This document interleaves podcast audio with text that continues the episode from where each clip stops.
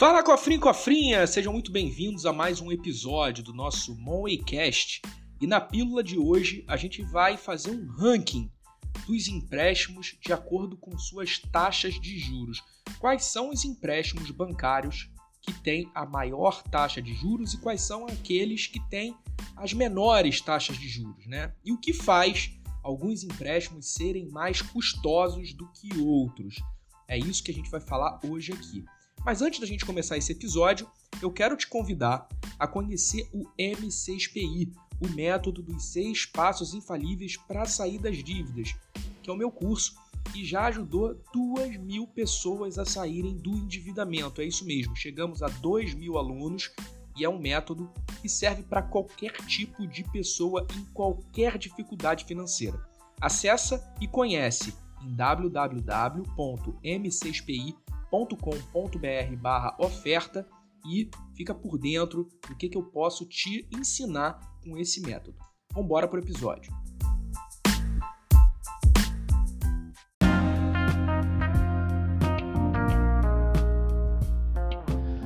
Bom, cofrinho, cofrinha, a primeira coisa que você tem que entender é que quanto mais fácil o dinheiro está disponível para você pegar emprestado no banco, maiores são as taxas de juros. Você quer ver só? Você já deve ter recebido alguma vez uma ligação do banco te oferecendo um cartão de crédito pré-aprovado.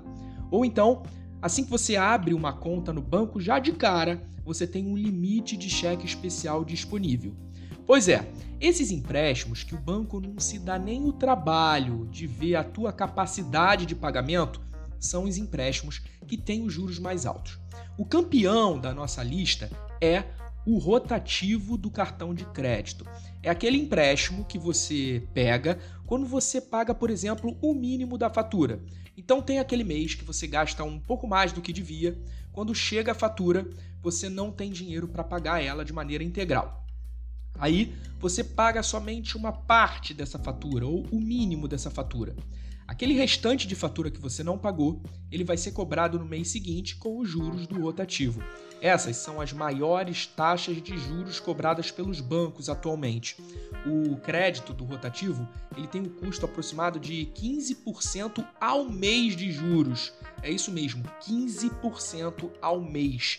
Isso dá ao ano algo em torno de 400, 500, 600% dependendo do banco. É um verdadeiro absurdo. Em segundo lugar, na nossa competição, está o famoso cheque especial ou o LIS, né? Dependendo do banco, eles chamam de uma maneira diferente. O cheque especial é isso, né? É aquele valorzinho que você já tem disponível na conta que faz com que você não fique sem dinheiro, digamos assim.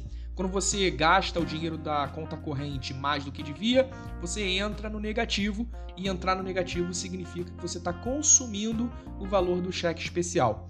O cheque especial já foi o grande campeão de juros, mas o Banco Central limitou os juros do cheque especial nos últimos anos e hoje ele ocupa o segundo lugar.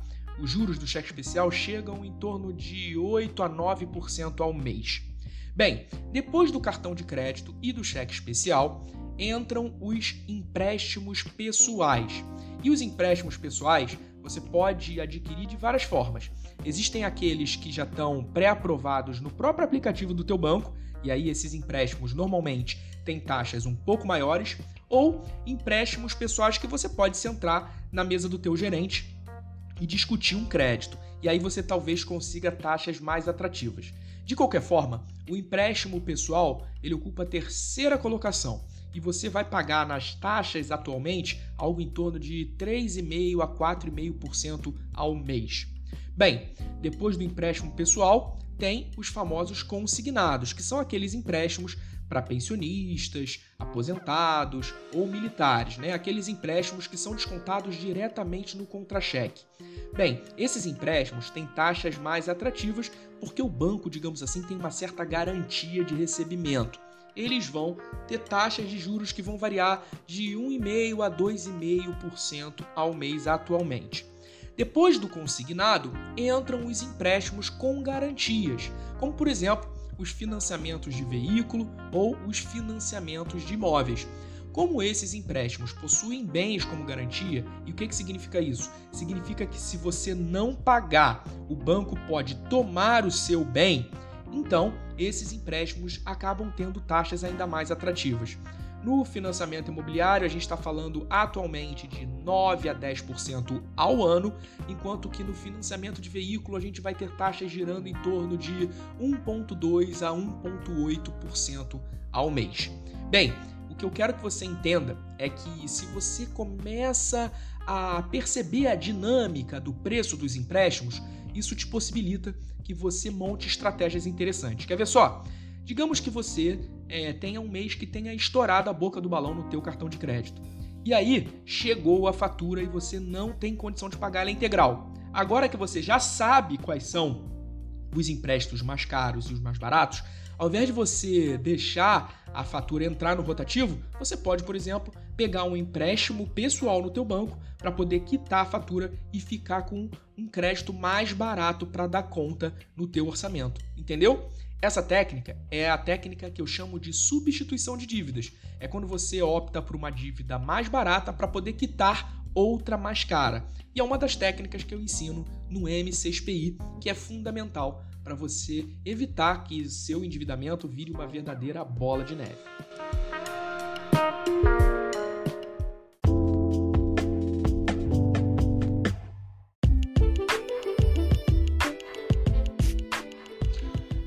Cofrinho, cofrinha, a gente vai ficando por aqui e não deixa de me seguir nas demais redes sociais. É, no Instagram tem muito conteúdo rico para você todos os dias. Lá eu tiro muitas dúvidas e faço muito conteúdo para você ter cada vez mais educação financeira. E agora a gente está presente também semanalmente no YouTube, com vídeos de educação financeira, finanças pessoais e investimentos toda semana para você. Além disso, acessa o nosso portal da Monway, nosso portal de educação financeira em www.monway.com.br. Lá você tem ferramentas gratuitas que vão te ajudar a organizar as finanças, vai conhecer também os nossos cursos, além de também ter acesso ao nosso blog, que semanalmente tem matérias muito interessantes sobre finanças pessoais para você. Um abraço e até o próximo Mowecast.